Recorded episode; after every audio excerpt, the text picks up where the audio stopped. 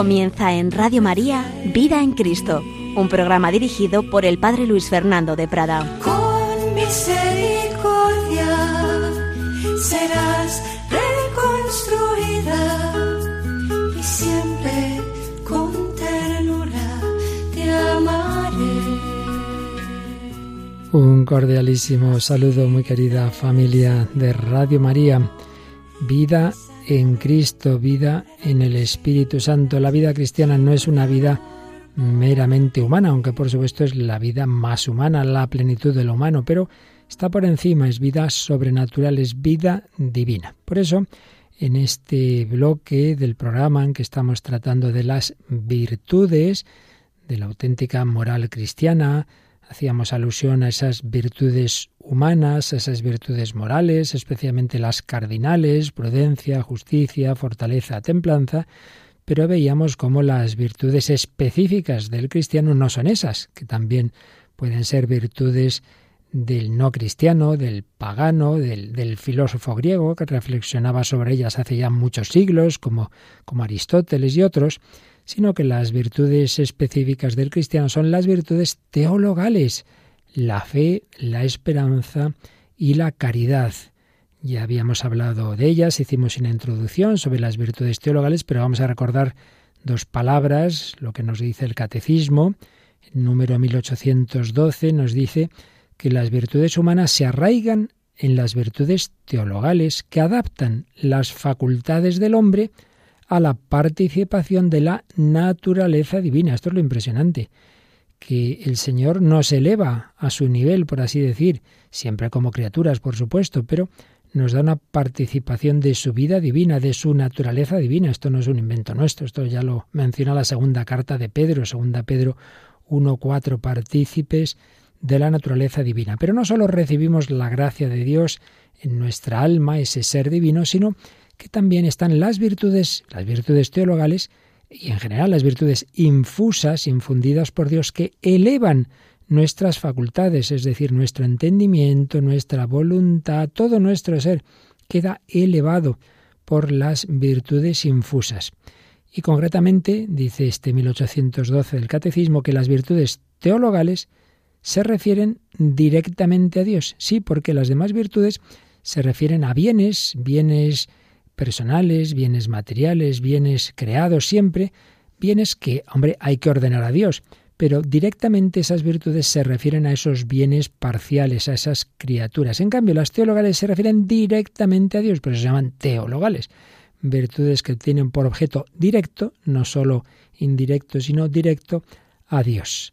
Disponen, también dice el catecismo, a los cristianos a vivir en relación con la Santísima Trinidad, Claro, es que el Dios que se nos ha revelado es el Dios uno y trino. Por eso dice que tienen a Dios uno y trino como origen, motivo y objeto. Virtudes teologales. Y el 1813 añade que estas virtudes teologales fundan, animan y caracterizan el obrar moral del cristiano. Lo que os decía antes son lo más específico del cristiano. Informan y vivifican todas las virtudes morales todo lo demás, la prudencia, la justicia, la fortaleza, la templanza, pues todos sus aspectos, la castidad, la veracidad, todo eso debe ir movido por la fe, la esperanza y el amor. Si uno simplemente hace virtudes, pues por autodominio, por ser muy virtuoso, pues, pues no, pues eso no es la vida cristiana.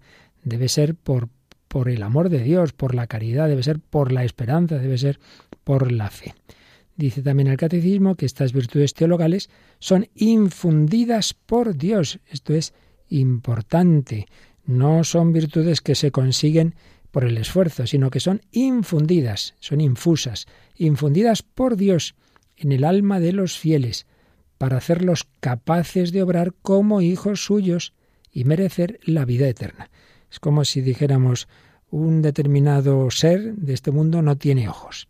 Entonces, a ver, si, haciendo esfuerzos le salen los ojos. Pues no, o los recibes o no hay nada que hacer. Pues yo quiero tener fe, voy a hacer esfuerzos a ver si tengo fe, a ver si tengo esperanza, a ver si tengo caridad.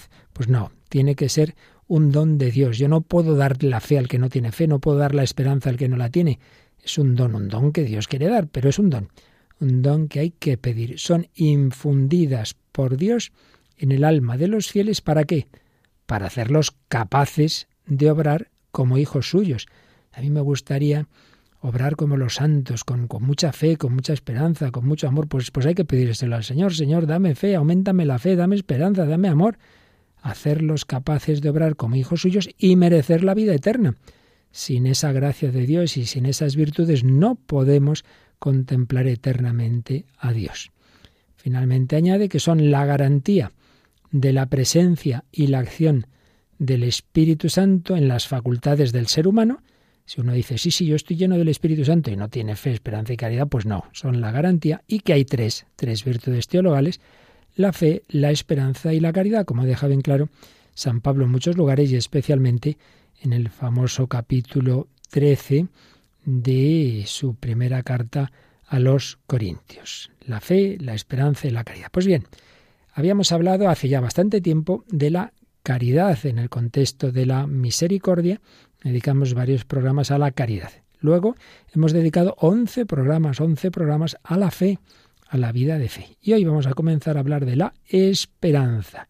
Quiero recordar que a este tema de la esperanza y a esta virtud dediqué otro programa de Radio María, El hombre de hoy y Dios, dos años, ni más ni menos de un programa semanal, dos años hablando de la esperanza, pero el contexto y el enfoque de ese programa es el diálogo con el mundo contemporáneo, ahí vamos muy despacito, ahí partimos de cómo en todo ser humano hay un, deseo, hay una esperanza, en el sentido humano de la palabra, vimos las diversas posturas de la humanidad sobre el tema de la esperanza, desde las más positivas, las esperanzas en este mundo, a las más negativas, la desesperación, el nihilismo, en fin, las diversas ideologías, cuando el hombre ha puesto muchas, demasiadas esperanzas en sus logros humanos, las ideologías modernas y contemporáneas, etcétera, etcétera.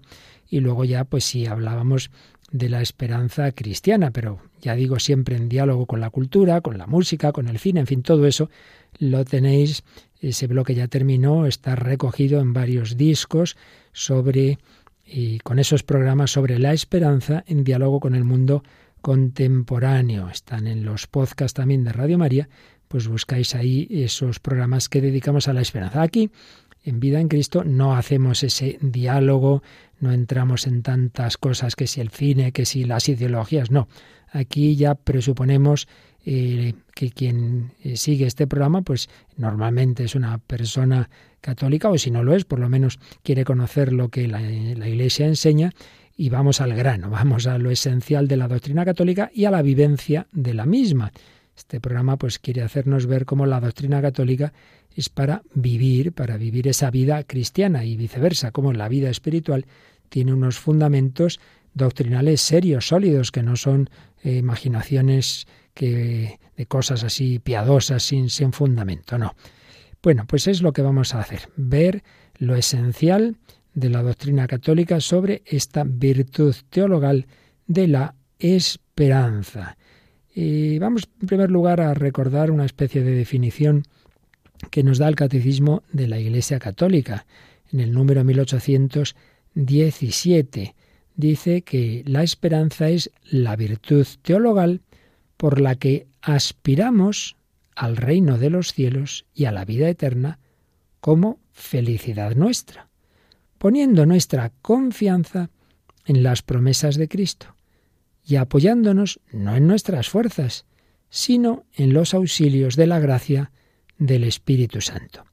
Después nos pone una cita de la carta a los Hebreos, Hebreos 10:23, en que decía su autor, mantengamos firme la confesión de la esperanza, pues fiel es el autor de la promesa. Y luego una cita de San Pablo en su carta a Tito, Tito 3, 6 al 7.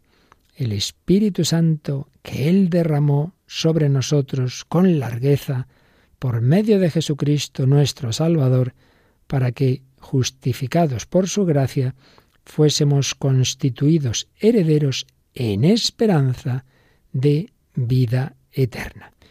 Bien, pues todo esto lo iremos desarrollando. Aquí únicamente comentamos un poquito este número que, como digo, luego ya iremos viendo con calma lo, que en él se, se señala. La esperanza es una virtud teologal por la que, aspiramos al reino de los cielos y a la vida eterna. Siempre tengamos en cuenta que el último objeto de la esperanza cristiana es el cielo.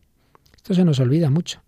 ¿Qué desea usted? Pues mire, eh, cosas materiales, la salud, que vaya bien, que a ver si mi hijo esto, lo otro. Qué pocas veces, ¿qué deseas tú de verdad? El cielo.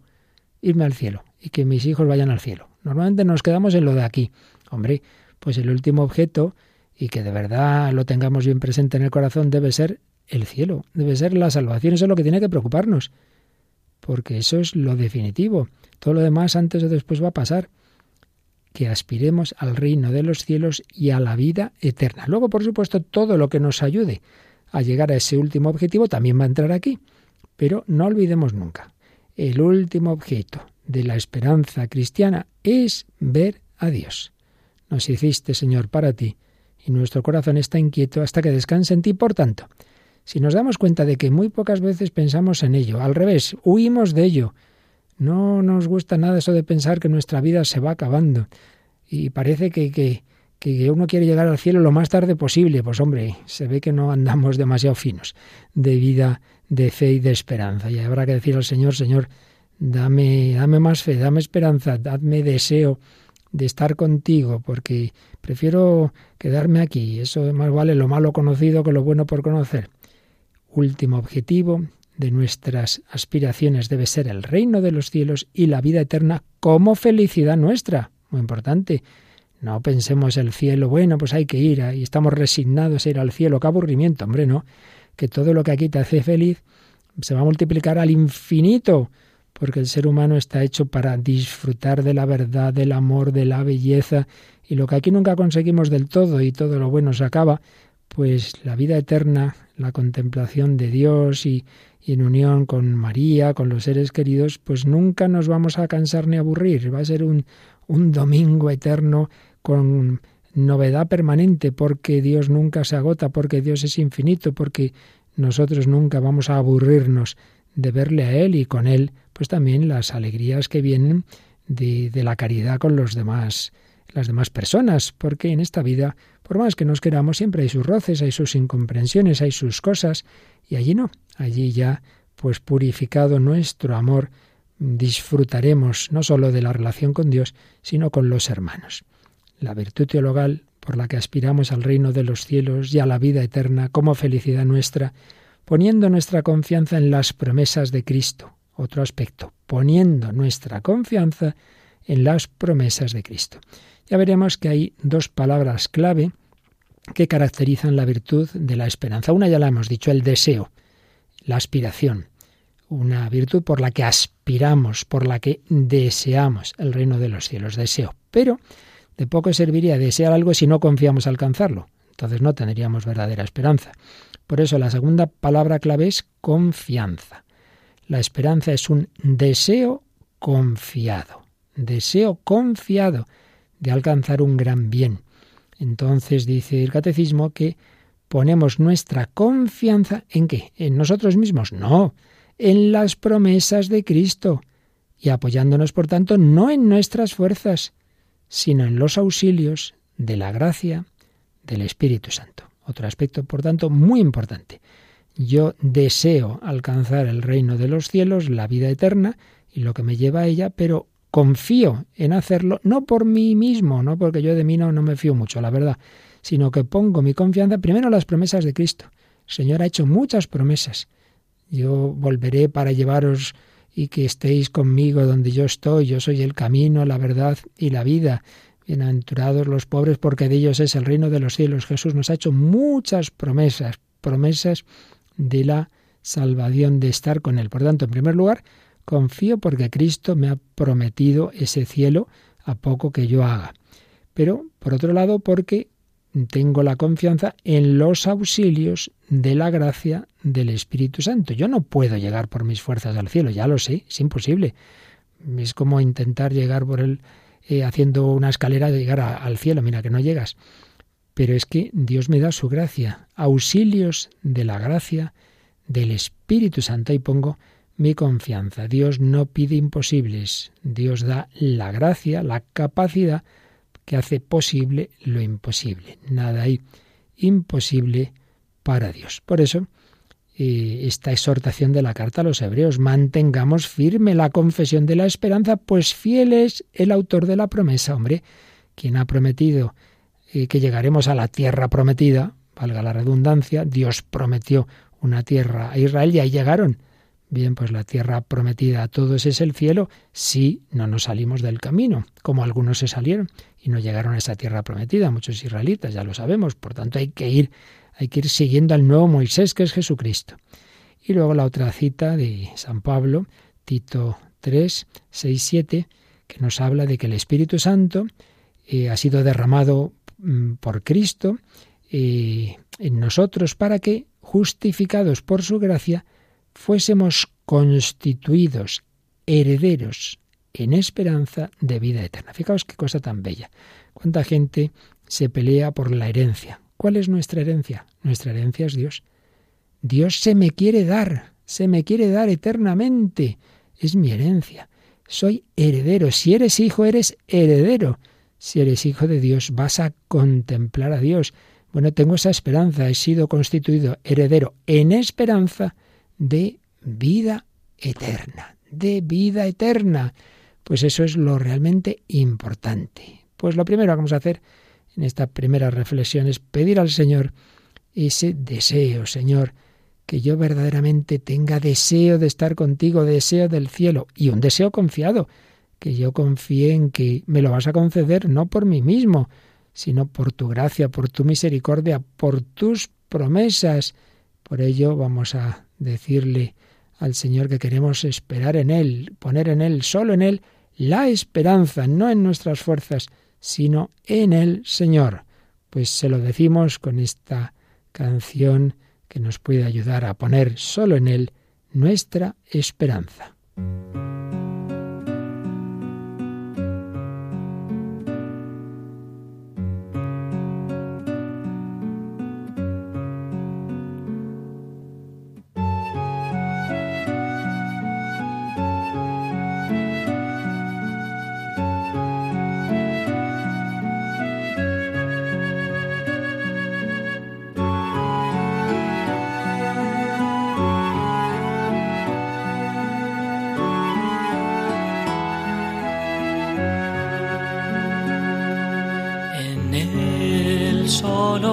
space.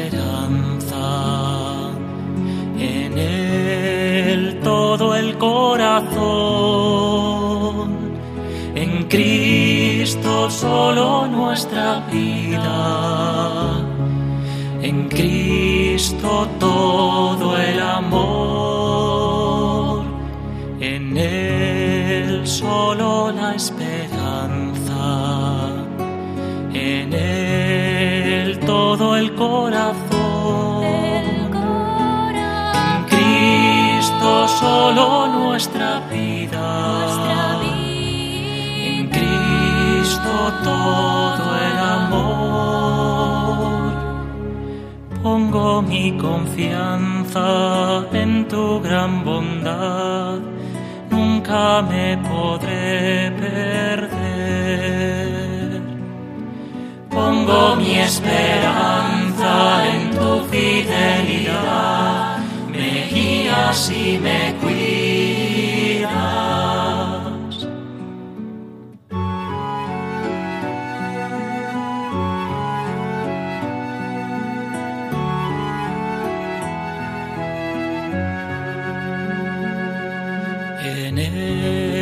solo la esperanza, en él todo el corazón, en Cristo solo nuestra vida, en Cristo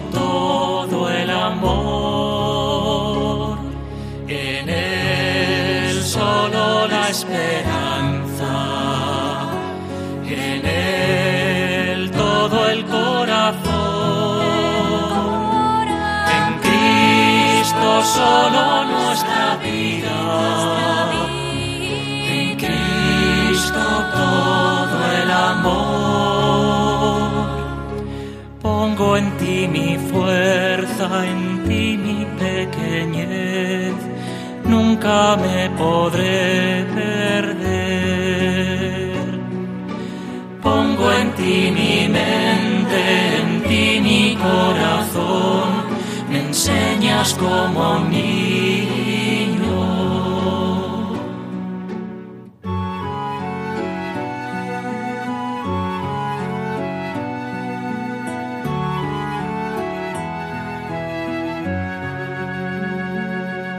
En él solo la esperanza, en él todo el corazón, solo nuestra vida, en Cristo todo el amor, en él solo la esperanza. En Él solo la esperanza en Cristo, nuestra vida, nuestra vida en Cristo es una vida movida por la fe, la esperanza y el amor, las virtudes teologales. Hemos comenzado hoy hablar de la virtud de la esperanza y esta canción del Padre Alejandro Lavajos nos ayuda a poner solo en Él nuestra esperanza. Pero antes de seguir viendo los números del catecismo que nos hablan de esta virtud, vamos a recordar algo importante. Esta virtud de la esperanza, como la de la fe, solo es para esta vida, así como en cambio la virtud de la caridad, el amor es para siempre, es para la eternidad.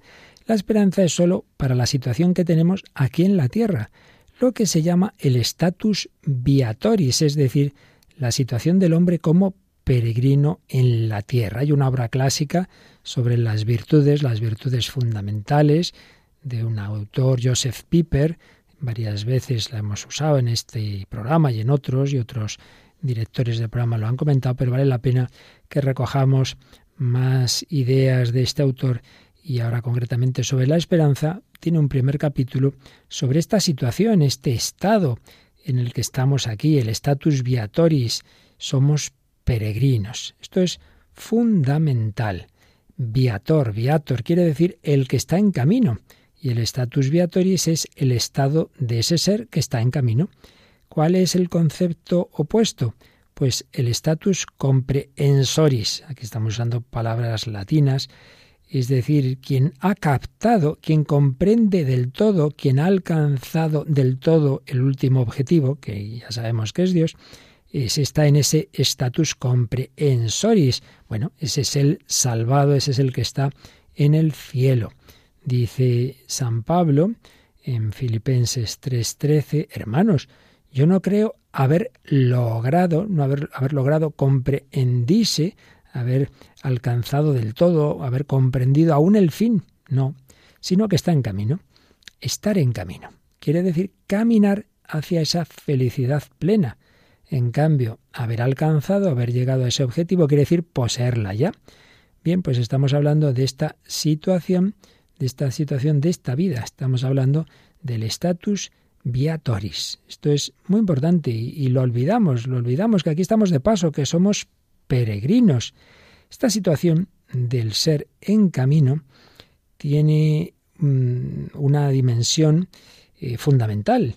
Es que eh, no somos Dios, en definitiva, no somos Dios. Podemos ver en este todavía no, en ese aún no, aún no hemos llegado, dos aspectos, uno negativo y otro positivo, nos, nos señala Joseph Piper. Uno negativo, yo no soy Dios, yo no soy el ser en plenitud, no he llegado a la plenitud, por otro lado. Y otro positivo, voy hacia ella. En negativo, en negativo, bueno, pues la criatura está muy cerca de la nada. ¿Qué queremos decir con esto? Bueno, pues que hemos sido creados y constantemente estamos siendo creados, podríamos decir, pues que Dios no solo nos creó una vez, sino que nos sostiene en el ser. Esto es fundamental, todo lo creado, Dios lo crea de la nada, de la nada.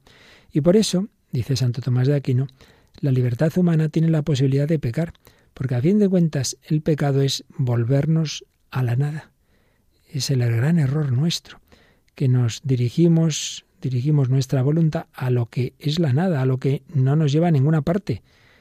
eh, nos separamos de, del absoluto, nos separamos del ser, nos separamos de Dios por el pecado. Por tanto, el lado negativo, bueno, que al ser yo criatura, al no ser Dios, pues realmente yo estoy saliendo de la nada porque Dios me sostiene. Si yo me separo de Dios, estoy mirando hacia la nada, por así decir. Pero la parte positiva es que Dios me quiere llevar hacia la plenitud. Dios me invita a participar del ser. De momento me ha sacado a la vida, me ha sacado de la nada al ser. Estoy siendo sostenido en el ser, pero no solo eso, sino que quiere darme a participar de su propia naturaleza divina, no solo ser un hombre, una criatura con inteligencia, con voluntad, sino ser elevado a la vida divina. El Señor me eleva y me da la capacidad de una actuación meritoria, una actuación que merezca, por su misericordia, por supuesto, el estar con Él. Y así llegar a ese, ese estado final eh, que, que satisface la aspiración, todas las aspiraciones del hombre. Y allí, en la contemplación cara a cara de Dios, ahí así que desaparece eh, ese deseo de algo que aún no tenemos y desaparece la libertad para pecar. Será la libertad verdadera, que es eh, libremente querer amar a Dios, pero ya sin la posibilidad de, del viraje hacia la nada, que queda superada en el cielo por la fijación definitiva del ser y la aspiración y el encaminamiento hacia la plenitud por esta misma plenitud. Ya no hace falta eh, caminar hacia el objetivo, hacia la meta, porque ya ha llegado a esa meta. Por tanto, eh, aspecto negativo del estar en la situación todavía de peregrino es que podría desviarme, podría no llegar, podría condenarme.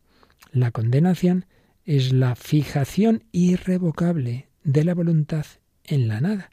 Así como en cambio, el que ya ha llegado al cielo, pues ya tiene esa confirmación en el bien. Su voluntad está afianzada definitivamente en el Ser Supremo. Seamos conscientes de que estamos en camino, que somos peregrinos y por supuesto lo que nadie puede dudar es que nuestro caminar va hacia la muerte. Eh, sí, nuestra vida se convirtió tras el pecado original en un incipiente morir. El camino del hombre lleva a la muerte, pero ojo, no como el sentido de la vida, como dirían los existencialistas ateos, cosa que vimos eh, con calma en ese otro programa, El hombre de Dios, sino en tanto en cuanto hoy la muerte es el camino para la plenitud si nuestra alma se une con Dios nuestro Señor. El status viatoris, por tanto, dura tanto como nuestra existencia corporal. Mientras yo esté en este cuerpo, mientras yo esté caminando en esta vida, bueno, pues mi camino es esa temporalidad, es ese tiempo que Dios me dé aquí. La unión del espíritu con el cuerpo funda también su unión con el tiempo. El espíritu en sí está por encima del tiempo. En la muerte, el hombre ya pierde ese status viatoris se sale del tiempo, lo cual no quiere decir que, que ingrese en el ámbito de la eternidad que es solo propia de Dios, pero sí en ese otro, esa otra dimensión que no hay esa sucesión que hay aquí en esta vida propia de la materia, del tiempo que mide el movimiento, de, todo lo, de, esta, de, este, de este mundo eh, creado. Para esa filosofía existencial, el hombre es un ser para la muerte, pero en ese sentido negativo, pesimista, nosotros no lo decimos en ese sentido, por supuesto, sino en el sentido de que tenemos un tiempo, un tiempo que termina con la muerte y lo importante es que este tiempo lo aprovechemos bien, lo aprovechemos para fijar nuestro ser, para fijar nuestro corazón, nuestra voluntad en Dios.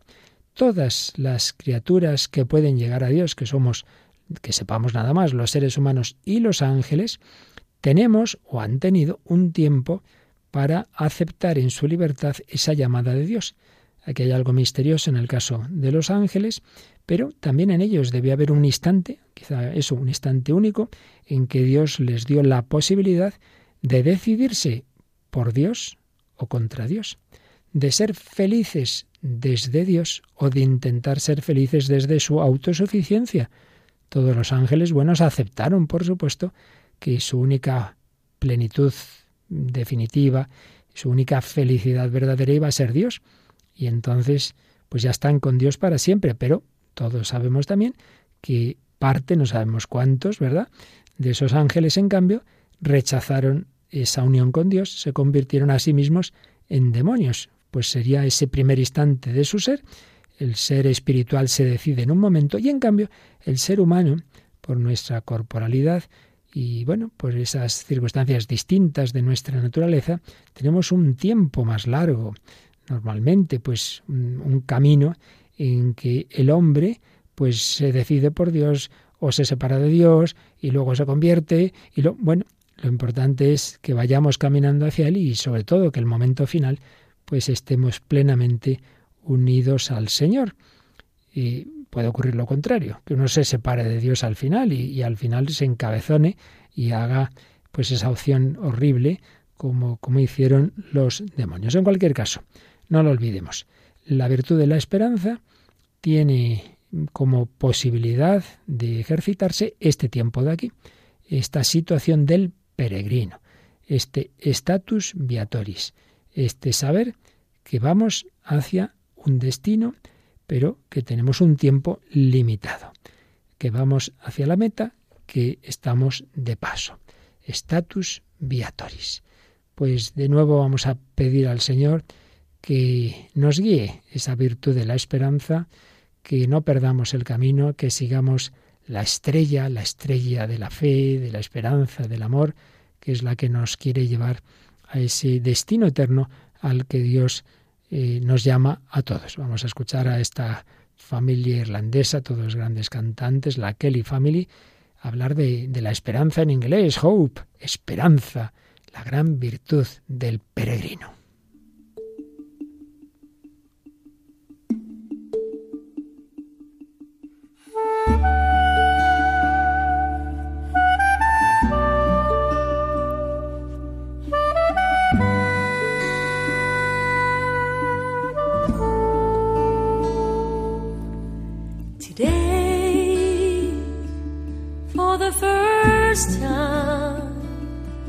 For the first time, you took my hand. Today, for the first time, touched a warm heart. What a lucky girl. Cause you opened your heart and you gave it to don't tell me that you don't love me. Opened your heart and you gave it to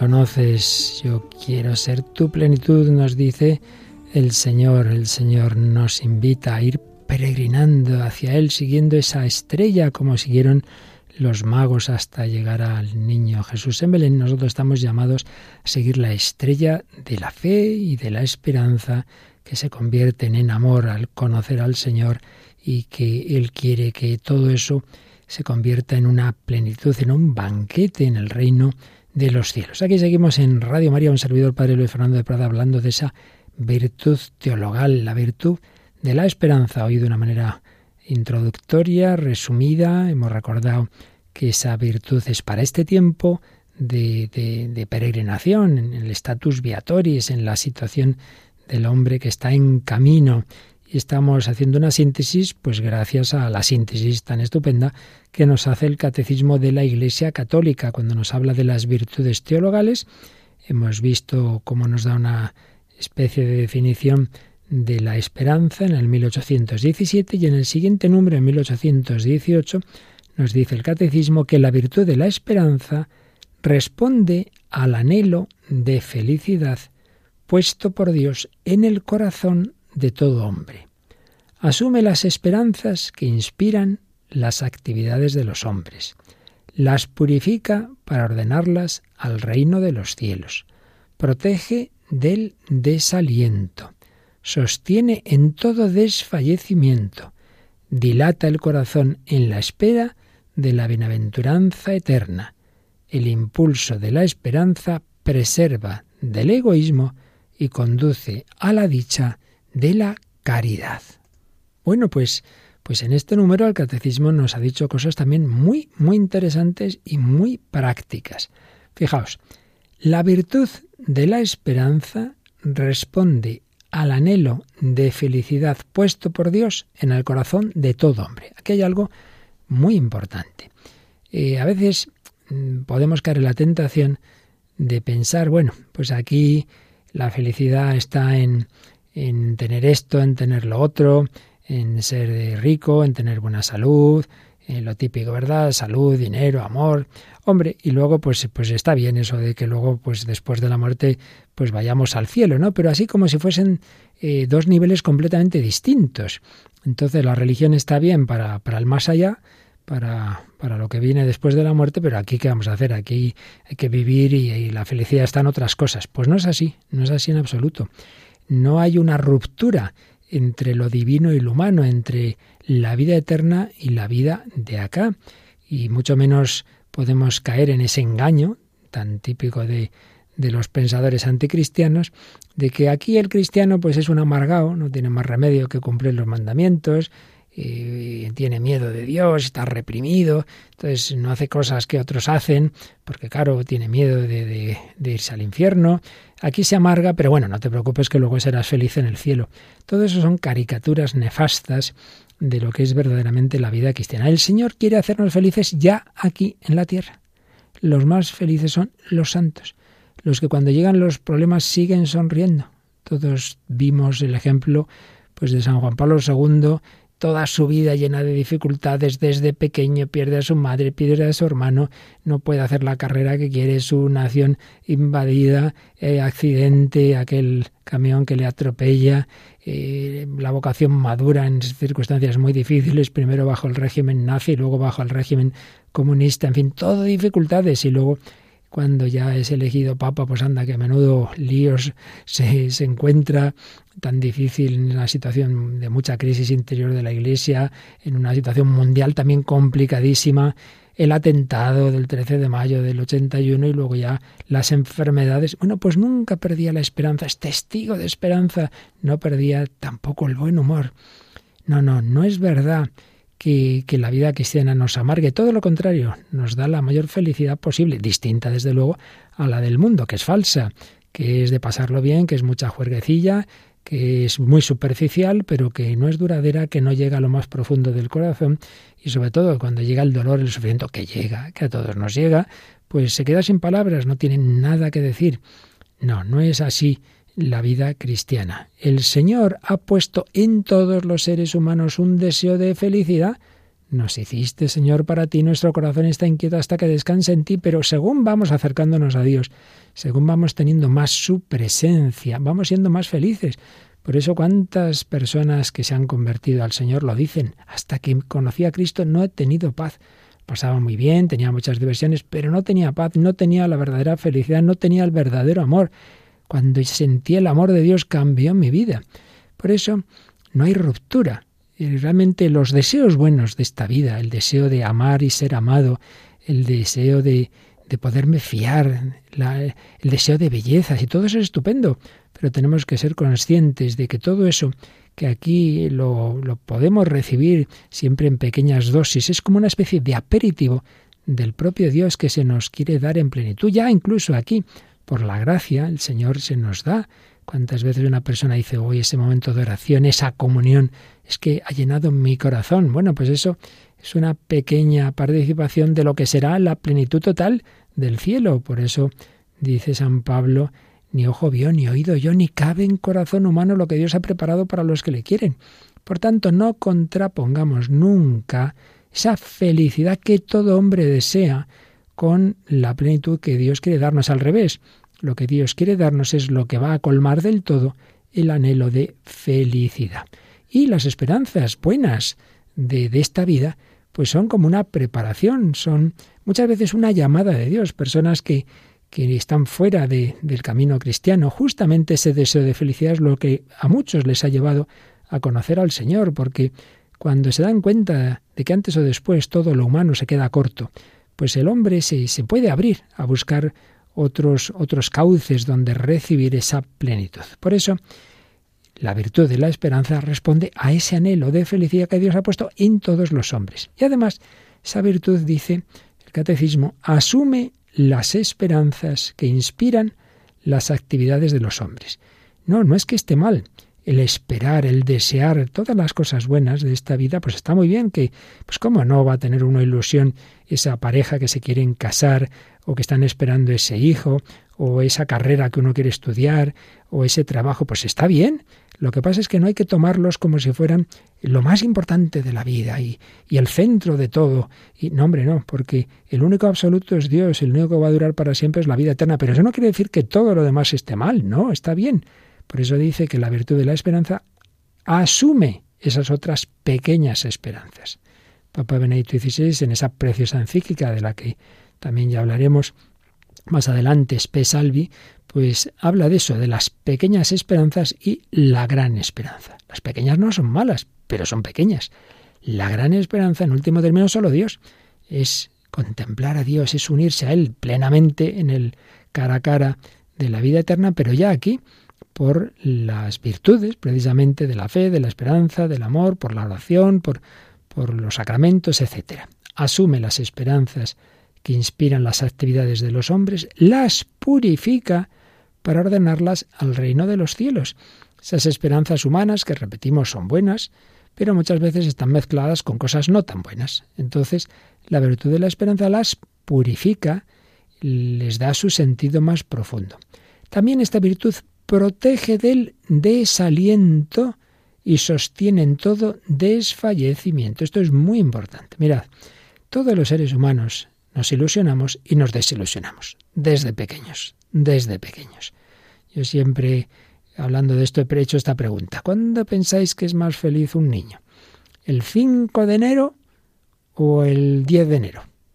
Y casi siempre todo el mundo me ha dicho el 5 de enero, porque está esperando a ver la ilusión que le van a traer los reyes, esa esperanza, pero luego varios días después de estar jugando con esos juguetes, pues muchas veces ya, pues bueno, pues ahí están los juguetes olvidados. Y esto ocurre luego en la vida. pues yo lo he visto, ¿no? Pues uno, a ver si he conseguido entrar en esta universidad, la carrera que yo quiero, uno mira los programas, qué interesantes. Y luego vas a la primera clase, un profesor que es un pesado, y uno dice, madre mía, pues esto no es tan bueno como yo me imaginaba, ¿no? No digamos por los enamoramientos, oh, he conocido, vamos, al no va más, y luego, pues en fin, sí, sí que había más, ¿eh? sí que había más. Y cuanto más se ha elevado el pedestal de esa persona, de ese amigo, de esa amiga, de ese novio, de esa novia, luego pues más es fuerte es la caída, porque a veces eso, pues nos, nos llevamos muchos chascos. Pues bien, la virtud de la esperanza protege del desaliento y sostiene en todo desfallecimiento. Claro que hay que tener ilusión, ya lo hemos dicho, y esperanzas, pero no como si el otro fuera Dios, hombre, y no hacer de las cosas y las personas de este mundo el absoluto. En cambio, si tú pones tu gran esperanza solo en Dios, tampoco te vas a extrañar, oye, que el otro es limitado, ¿Qué, esperabas? Pues claro, nadie somos Dios.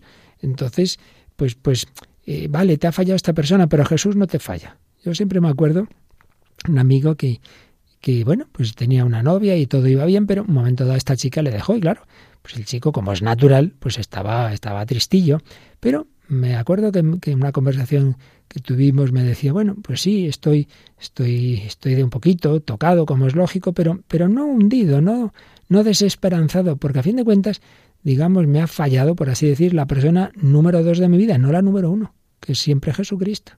Luego, pues, encontró otra persona, se han casado, tienen hijos estupendos, qué bien. Pues, pues tenía claro que, la esperanza total y definitiva no se ponía en esa persona que de la que él esperaba ese matrimonio que luego no salió, sino en el Señor, que siempre está ahí.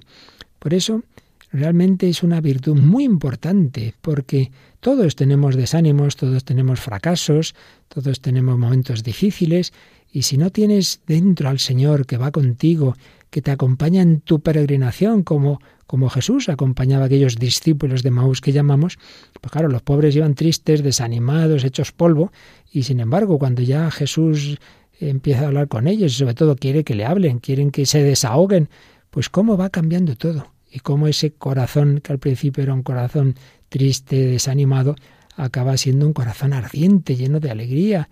Las cosas cambian cuando se camina con el Señor. Por eso es una virtud que protege del desaliento, que sostiene en todo desfallecimiento.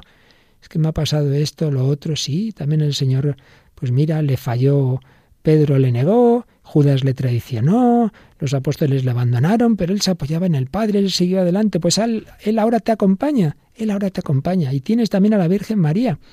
Hay una cosa muy simpática que decía Santa Teresita del Niño Jesús, decía, nosotros tenemos una ventaja sobre la Virgen María. Ah, sí, ¿y eso? Sí, porque la Virgen María no tenía otra Virgen María que le acompañara, que la acompañara a ella, que, la, que, la, que le diera fuerza. Pues es verdad, es verdad. Ella no tenía otra madre espiritual como tenemos nosotros en ella. María nos acompaña, vida, dulzura y esperanza nuestra.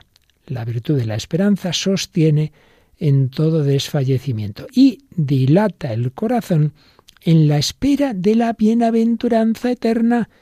Eso no hay que olvidarlo nunca. Y ya lo decíamos al principio, el último objetivo de la esperanza siempre tiene que ser el cielo. Está bien que tú desees pues ese matrimonio, ese trabajo, ese éxito, ese fruto apostólico en el mejor sentido. Bueno, todo eso está muy bien. Pero al final lo único que importa es que lleguemos al objetivo final. Entonces, las cosas que aquí no acaban de salir, pues te pueden venir bien para que no te olvides de que lo que importa que salga bien es llegar al último destino. Todo lo demás es relativo. Espera de la bienaventuranza eterna. Y añade este número 1818 que este impulso de la esperanza preserva del egoísmo y conduce a la dicha de la caridad. Aquí relaciona pues la virtud de la esperanza con la virtud de la caridad. ¿Y por qué? Pues mirad, yo creo que es por esto. Cuando uno eh, se encierra en, su tristeza, en sus desánimos, en sus fracasos, ya no tiene ganas de, de, ayudar a nadie, ya bastante tiene con sus problemas. Pero en cambio, si tú sabes que, que vas a recibir por la misericordia de Dios ese premio final, eh, que el Señor no te quiere abandonar. Eso te ayuda a levantar la cabeza y a pensar en los demás y no a cerrarte en tus problemas, que nos ahogamos en un vasito de agua, hombre. Entonces ese impulso de la esperanza, esa alegría de saber que en medio de los problemas, de las dificultades, el Señor me quiere dar el gran premio, el premio gordo por excelencia, que es Él mismo, pues eso me permite que según voy peregrinando hacia ese destino, voy ayudando a los compañeros de camino. Es una virtud que preserva del egoísmo, no te encierres en ti mismo, piensa en los demás y conduce a la dicha de la caridad. La caridad nos da alegría, nos da dicha. Dice Jesús, según recoge San Pablo en una predicación que nos cuenta los hechos de los apóstoles, que Jesús dijo, mayor felicidad hay en dar que en recibir. Mayor felicidad hay en dar que en recibir. Entonces podremos tener esa capacidad de, de generosidad, de caridad, si tenemos la alegría de la esperanza. Si uno está ahí caído en el camino, hecho polvo, pues no está ya para ayudar a otro. Pero si tú te levantas, podrás ayudar al que te vas encontrando por el camino. Por tanto, la esperanza nos lleva también a la caridad. Todas las virtudes están relacionadas, como también mencionábamos hace tiempo, y sin duda la virtud de la esperanza está muy unida a la virtud de la caridad. Bueno, vamos a dejarlo de momento aquí. Seguiremos el próximo día hablando de esta virtud tan importante, tan importante y tan necesaria para caminar. Si se pierde la esperanza, se pierde todo, nos quedamos caídos. Ya, ¿para qué voy a hacer nada? Si es que ya está todo perdido, si es que yo no tengo solución, es que mi vida es un fracaso, madre mía. Qué cosas a veces decimos y pensamos. ¿Cómo puedes decir eso? Cristo es la victoria, Cristo es el Salvador, María va contigo. Jesús nos dice, yo soy tu salvación. Confía, espera en el Señor. Sí, espera en Él. Pues vamos a decírselo, vamos a pedir esa gran virtud para todos nosotros.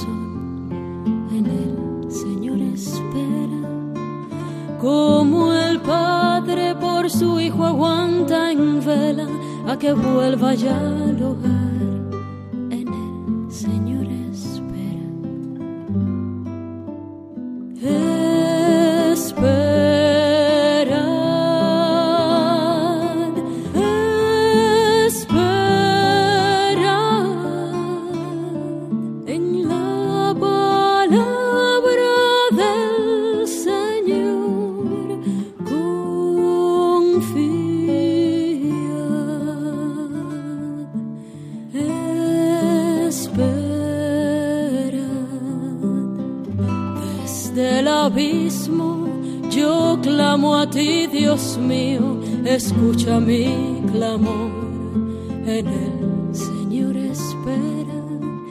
De ti viene el perdón, en ti confío, me prestas atención. En el Señor espera.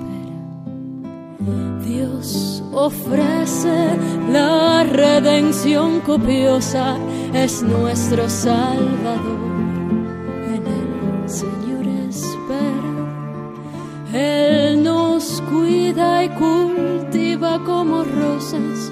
Aroma de su amor. En el Señor espera.